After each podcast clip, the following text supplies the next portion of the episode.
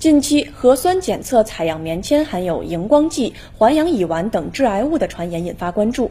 那么做核酸检测对健康究竟有没有风险隐患呢？这个采样试纸啊，它是个属于医疗器械，那么它的生产的环境，还有这个要求呢是非常严格的，包括它有这个，还有质量的监管也有相关的标准。我们一个产品，就是这个 医疗器械的产品，它最基本的要求就是无毒、无毒无害。再一个呢，就是这个至于我们这个柿子啊，生产过程中间，它也不会产生有害的这样一个物质。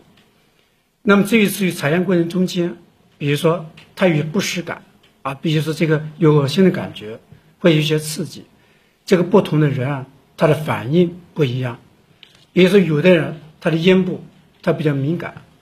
敏感的，就是说，来采样以后觉得不舒服。那么，那有的人可能就容忍性就会大一些。所以说，我们在采样的时候呢，怎么采呢？他是在那个咽喉壁是刮，刮的时候，有的人对这个柿子啊，它的有韧度也不一样。